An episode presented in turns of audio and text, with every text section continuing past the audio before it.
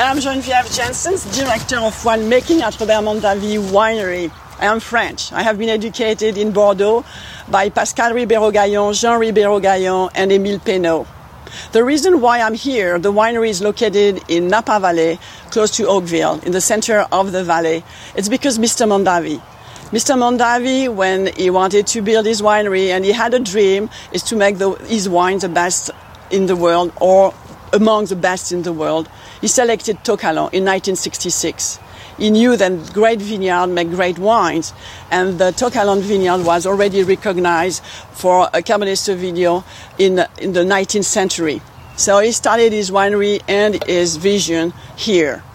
So uh, when I walk the vineyard, I can understand why it is a great terroir. Every single small vineyard have a different personality. For a winemaker, it's great to make wine when we have diversity. When I walk the vineyard, it's a sense of harmony and peace. And uh, the reason why this vineyard is great, it's located in the very close to the ocean. In the morning, you have the fog, and during the evening, it's very cold, and during the day, the sun is there just to mature the fruit.